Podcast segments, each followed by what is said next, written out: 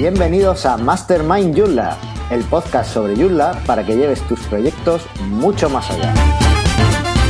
Yo soy Carlos Cámara, responsable de Manuales Joomla, que es tu sitio de formación Joomla, y me acompaña Javi Olivares, fundador y CTO de Divo, el sistema de mejora continua para tu web. Hola Javi, ¿qué tal? Muy bien, Carlos, ¿qué tal estás tú? Bueno, pues estoy súper emocionado porque llevaba muchísimo tiempo deseando trabajar en un podcast y si encima es un podcast sobre Joomla, pues muchísimo mejor. Así que estoy encantado. Es una idea fantástica. Además, ¿te acuerdas? Esto, esto viene del Joomla de Granada, que, fue en, noviembre y de 2016 y ahora estamos a puntito de tener el Joomla de Madrid. Efectivamente. Con lo cual eh, esto va de Joomla Day en Joomla Day. A ver si podemos presentar justo después del Joomla Day Madrid y, genial. Sí, sí, efectivamente. Sería un buen momento para lanzarlo. Y bueno, algunos quizás se están preguntando que por qué hacemos un podcast sobre Joomla. Realmente, eh, Joomla es el segundo gestor de contenido más usado del mundo. Y solo hay ahora mismo un podcast sobre Joomla en todo el mundo. Entonces, además está en inglés y es el podcast de Tim Plummer, que está genial, pero es un proyecto pues muy, muy modesto, ¿no? Y no tiene una periodicidad y tal. Y bueno, pues en español no teníamos nada y creo que, es genial poder eh, contribuir de esta forma a la comunidad hispana, ¿no? Para que todos pues aprendamos un poquito más Joomla. Claro, claro que sí. Así que bueno. Y por supuesto, otro de los objetivos de este podcast es ayudar a que todos nuestros oyentes eh, puedan convertir sus sitios web y sus proyectos con Joomla en grandes proyectos y, que eso pues les eleve a la máxima potencia. Vamos a ir al infinito y más allá. Eso es, que todos aprendamos y vayamos mejorando. Eso es. Así que bueno, estupendo. Bueno, pues para el primer programa lo que hemos pensado es comenzar con la versión nueva de Joomla, la 3.7, que está recién calentita, recién salida del horno, y empezar a comentar algunas de sus características más importantes, como son, por ejemplo, los campos personalizados. Eh, Carlos, tú ya los has estado utilizando en alguno de tus proyectos, ¿no? ¿En qué consiste? ¿De, qué va esto de los campos personalizados? Cuéntanos. Bueno, los campos personalizados eh, efectivamente vienen en, en Joomla 3.7 y son realmente una donación que, hizo Alan Moritz, un desarrollador eh, de extensiones Joomla, que tenía una extensión que se llamaba DP Fields, que era un plugin que simplemente extendía un poco la, gestión de contenido en Joomla 3.6 y bueno, decidió donarlo para que estuviera incorporado en Joomla 3.7 y bueno, al equipo de producción le pareció bien y lo han incorporado a esta versión. Los campos personalizados son algo muy chulo porque lo que permite es que hasta ahora en nuestros artículos de contenido solo podíamos tener eh, un título, una descripción o un texto del artículo, incluso a lo mejor un pequeño texto introductorio, las imágenes y bueno, después algunas etiquetas, selección de categorías, pero no podíamos tener eh, nada más. Con los campos personalizados, ahora realmente podemos añadir todo lo que queramos al, a nuestro artículo. Podemos añadirle fechas, podemos añadirle muchas más imágenes, eh, de una forma semántica. ¿Vale? No hace falta meterlo dentro del texto del artículo, ahora podemos tener un campo específico para ese tipo de, contenido. Y bueno, yo, yo, lo estaba usando antes porque eh, estaba usando el, plugin de, de Alon, el DP Fields se llamaba, se llama, y en el sitio de, extensiones que tengo, extensions.epta.es, y bueno, pues la verdad es que iba genial porque ahí podía subir, eh, tiene, hay un plugin, uno de los campos es el de galería y te permite tener una galería de imágenes en tu sitio web. Entonces yo lo usaba para poner las capturas de pantalla de las extensiones. Otro campo es de, de texto normal, y ahí pues puedes poner, pues, yo qué sé, la descripción o, por ejemplo yo lo uso también para el, registro de cambios de versiones y demás. Está, está genial. Entonces, bueno, pues estupendo, va muy bien. Digamos que vienen como a sustituir lo que antes hacíamos, la funcionalidad que antes hacíamos con los CCKs, pero con soporte nativo, ¿no? Desde el core de Joomla. Bueno, más que a sustituir, eh, realmente es una forma de, extender el core. No, no, sustituyen, pero sí te ofrecen la opción de que puedas tener tus campos, de que no necesites un CCK eh, dentro de, del, núcleo. Eh, porque claro, antes a lo mejor, pues, una, una cosa muy típica es tener una, una querer una tienda. Y, en la tienda, pues, tú tienes los productos y que cada artículo, por ejemplo, sea un producto. Y después, claro, la descripción del artículo es el texto del producto. Después la imagen del artículo es la imagen del producto. Pues claro, tienes el campo precio, a lo mejor tienes el campo referencia, a lo mejor tienes el campo de combinaciones, tienes un montón de campos. Entonces eso con los artículos solo de Joomla no lo podías hacer. Hay alguna extensión como J2 Store que te permitía, te permite usarlo y tal, pero bueno, siempre son eh, adaptaciones. Y normalmente ahí o tirabas por un componente de e-commerce como eh, Hikashop o, o Virtuemart o, o te ibas a un CCK y, con el CCK pues ya añadías todos los campos que querías, ¿no? El kit de construcción de contenido. Ahora ya no es necesario porque ahora podemos hacer todo eso dentro de Joomla. Lo que no he evaluado todavía, que creo que tú ahí sí tienes un poco más de, bagaje, es qué pasa con eh, el rendimiento de eso. Porque claro, antes teníamos solo artículos y estaba todo muy, muy bien categorizado, pero ¿cómo, cómo funciona eso ahora en Joomla 3.7 con los campos personalizados? ¿Cómo va el rendimiento de la base de datos? A nivel de base de datos, lo que pasa es que ahora para cada campo personalizado que necesites hay una consulta adicional en la base de datos, con lo cual, pues dependiendo de cuántos campos tengas o cuántos artículos haya que mostrar en la página, pues puede que se vea afectado a nivel de rendimiento, claro, pero estamos hablando siempre de que sean páginas web muy grandes.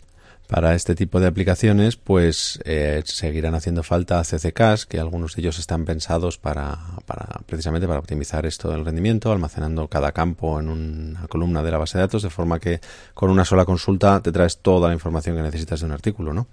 Pero vamos, que se puede decir que para la gran mayoría de aplicaciones, la mayoría de webs más sencillas, estos temas de rendimiento son prácticamente despreciables, que para ellas esta nueva funcionalidad, según lo estoy entendiendo, es más que suficiente, ¿no? Sí, desde luego. Eso. Además, una, una de las cosas que, no hemos mencionado es que los campos personalizados no solo se aplican a los artículos. Vamos a poder tener campos personalizados eh, también en los usuarios. Antiguamente esto, para tener, por ejemplo, un campo de teléfono en el usuario, o, te instalabas una, una extensión como eh, Community Builder o, o social o alguna de estas que te permitiera tener un perfil más, más extendido. O eh, ya a partir de Joomla 3, a Joomla 2.5 creo que fue, eh, ya puedes, podías crear un pequeño plugin de, de, perfil, pero claro, tenías que desarrollarlo, tenías que... Venía un plugin de ejemplo en el núcleo de Joomla que podías tocar y editar, pero tenías que desarrollar prácticamente un plugin para ti. Ahora no, Ahora con los campos personalizados tú puedes tener eh, campos personalizados para, para tu, usuario, para tu, para, y, en esos campos personalizados pues indicas, eh, pues quiero que aquí el usuario indique el teléfono, eh, la dirección física, fecha de nacimiento, cualquier cosa. Entonces está genial. Sí, sí. Además, creo que también, sí, entonces, bueno, pues tenerlo en usuarios y en artículos de contenido, pues desde luego es, una, es una gran ventaja. Sí, sí, sin lugar a dudas. Otra de las cosas muy chulas que traen los campos personalizados es que eh, nos permiten usarlos solo en función de la categoría. Es decir, si tenemos unos artículos, volviendo al ejemplo de la tienda, si tenemos unos artículos que, que son eh, pues eh, pegatinas que van a tener un tamaño determinado y tenemos otros artículos que son eh, bolsas de tela que no van a tener un tamaño determinado, son siempre el mismo tamaño, pues podemos decir que para los artículos que estén dentro de la categoría pegatinas, pues haya un campo que sea el tamaño y para los artículos que estén en la categoría bolsas de tela, pues no. Entonces, de esta forma, con los campos personalizados podemos tener eh, prácticamente muy bien eh, definido cada elemento de contenido dentro de nuestra página. Entonces, bueno, parece que, son una, gran apuesta por eh, que Joomla eh, no solo sea un gestor de contenido eh, tal cual lo instalas sin, sin, nada más que capacidad de gestión de artículos, sino que además puedas gestionar mucho más tipo de contenido, no simplemente texto. O sea que, está genial. Eso lo vuelve muy, muy flexible, por lo que estás diciendo. Es muy interesante. Sí, prácticamente puedes hacer ya cualquier sitio web con Joomla sin tener que instalar ninguna extensión adicional porque tenga unos requisitos extra. Estupendo, eso suena muy, muy bien. ¿Y, y cómo, cómo se usan? ¿Cómo se crean? ¿Son muy difíciles de configurar? Pues realmente es muy fácil. Ahora, cuando eh, entras en el backend de tu sitio Joomla, eh, dentro de la zona de contenido tienes un nuevo menú, un nuevo elemento que se llama campos. Cuando pinchas en él, pues puedes crear tantos campos personalizados como quieras. En los campos personalizados, pues como te digo, pueden ser de muchos tipos. Hay uno para el color, para un editor de texto, que ahí es donde puedes entrar un, área de texto con, con enlaces y con todo lo que tú quieras, con el HTML que tú quieras hay un campo que es el grupo de usuarios, por si quieres, pues, no sé, mostrarle a que tu usuario decida a qué grupo de usuarios le gustaría estar. Eh, hay un campo multimedia, hay un campo para introducir una URL. Eh, en fin, hay campos para lo que quieras.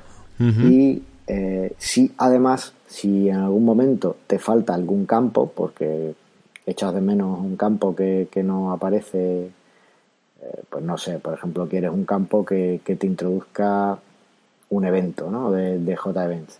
Pues puedes crear un plugin, eh, los campos son plugins, tú puedes crear un plugin de campo de JEvents y, y ahí puedes elegir los eventos que tengas, ¿no? O de categoría de JEvents, da igual, lo que quieras, lo puedes crear, ¿no? Si, si eres un poquito hábil desarrollando o tienes unos pocos de conocimientos de PHP, pues lo puedes crear siempre que, eches de menos uno de estos campos. Así que, que están, están geniales.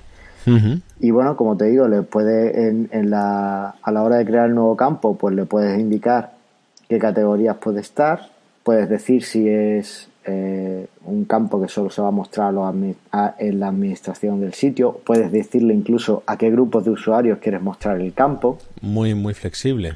Eh, y también eh, muy interesante porque sigue potenciando, sigue ayudando a, la potencia de, de Joomla multidioma eh, puedes definir diferentes campos por, idioma. Entonces, esto es genial para tener, por ejemplo, un sitio eh, en diferentes países que, que tenga diferentes culturas y bueno, el que puedas mostrar una serie de contenidos y, en otros no, no, Entonces, bueno, es genial. La verdad es que es estupendo. No solamente traducirlo, sino además poder mostrar diferentes campos por idioma. Sí, sí, no, no solamente la traducción, sino que además que sean valores completamente distintos y que te aparezcan en función del idioma en el que estás editando o, viendo el contenido. Genial. Con lo cual es, es muy, muy, muy, muy flexible y se me ocurren pocas cosas que, que no se puedan hacer con ello.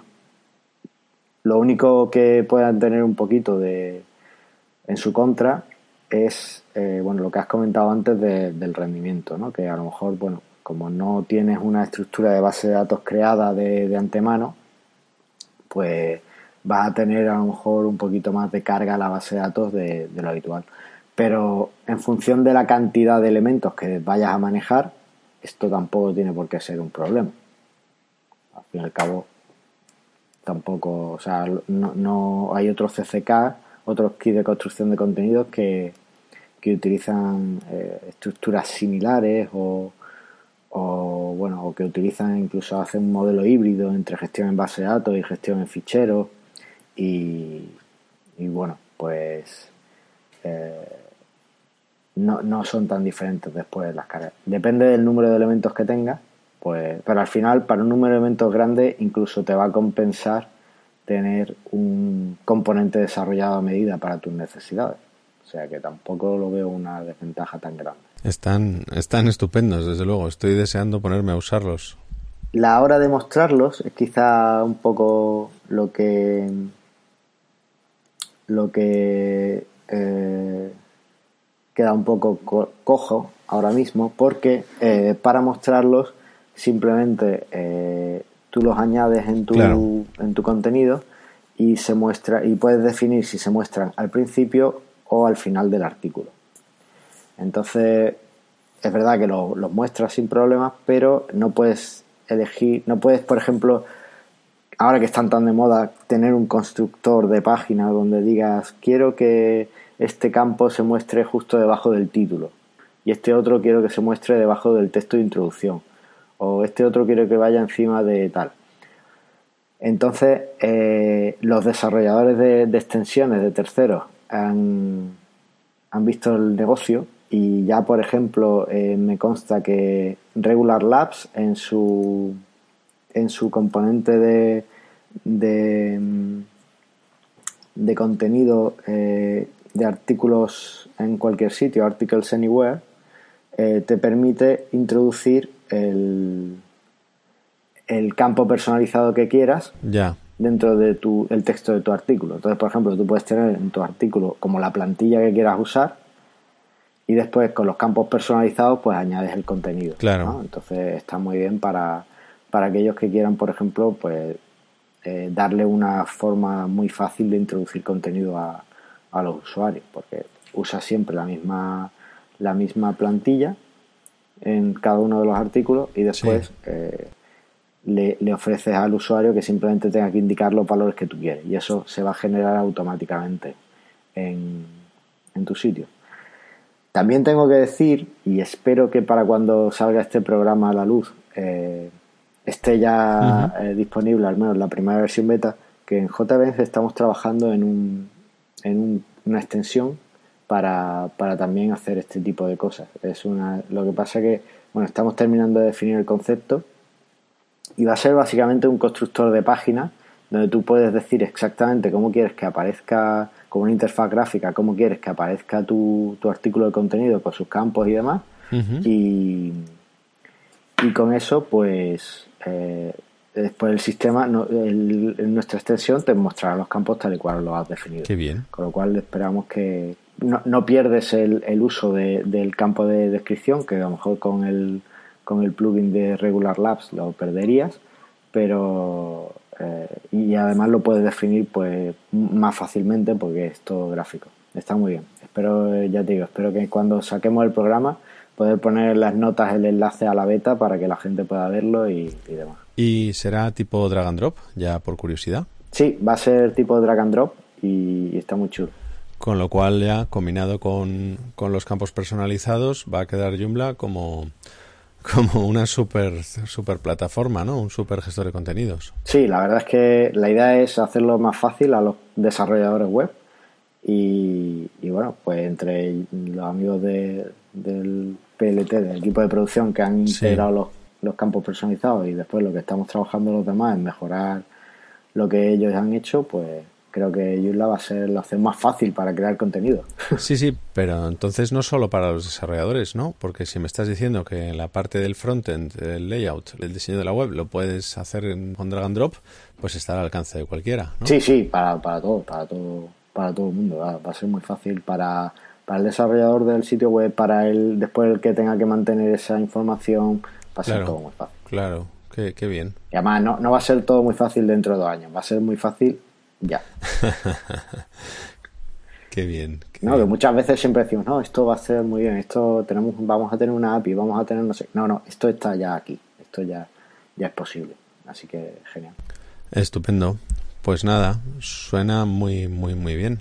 Bueno, pues esperamos que, que le hayan gustado los campos personalizados a nuestros oyentes. Hmm, seguro que sí. Y ahora eh, una de las cosas que, me gustaría o que nos gustaría hacer en este, en este podcast es plantearnos pequeños deberes para, para poder eh, que todos sigamos aprendiendo ¿no? en, claro. en este con el podcast. Entonces, eh, bueno, no sé si tienes pensado algo eh, que quieras hacer antes del, del siguiente programa? Sí, sí, yo quiero aprender a usar los campos personalizados y ponerlos en práctica.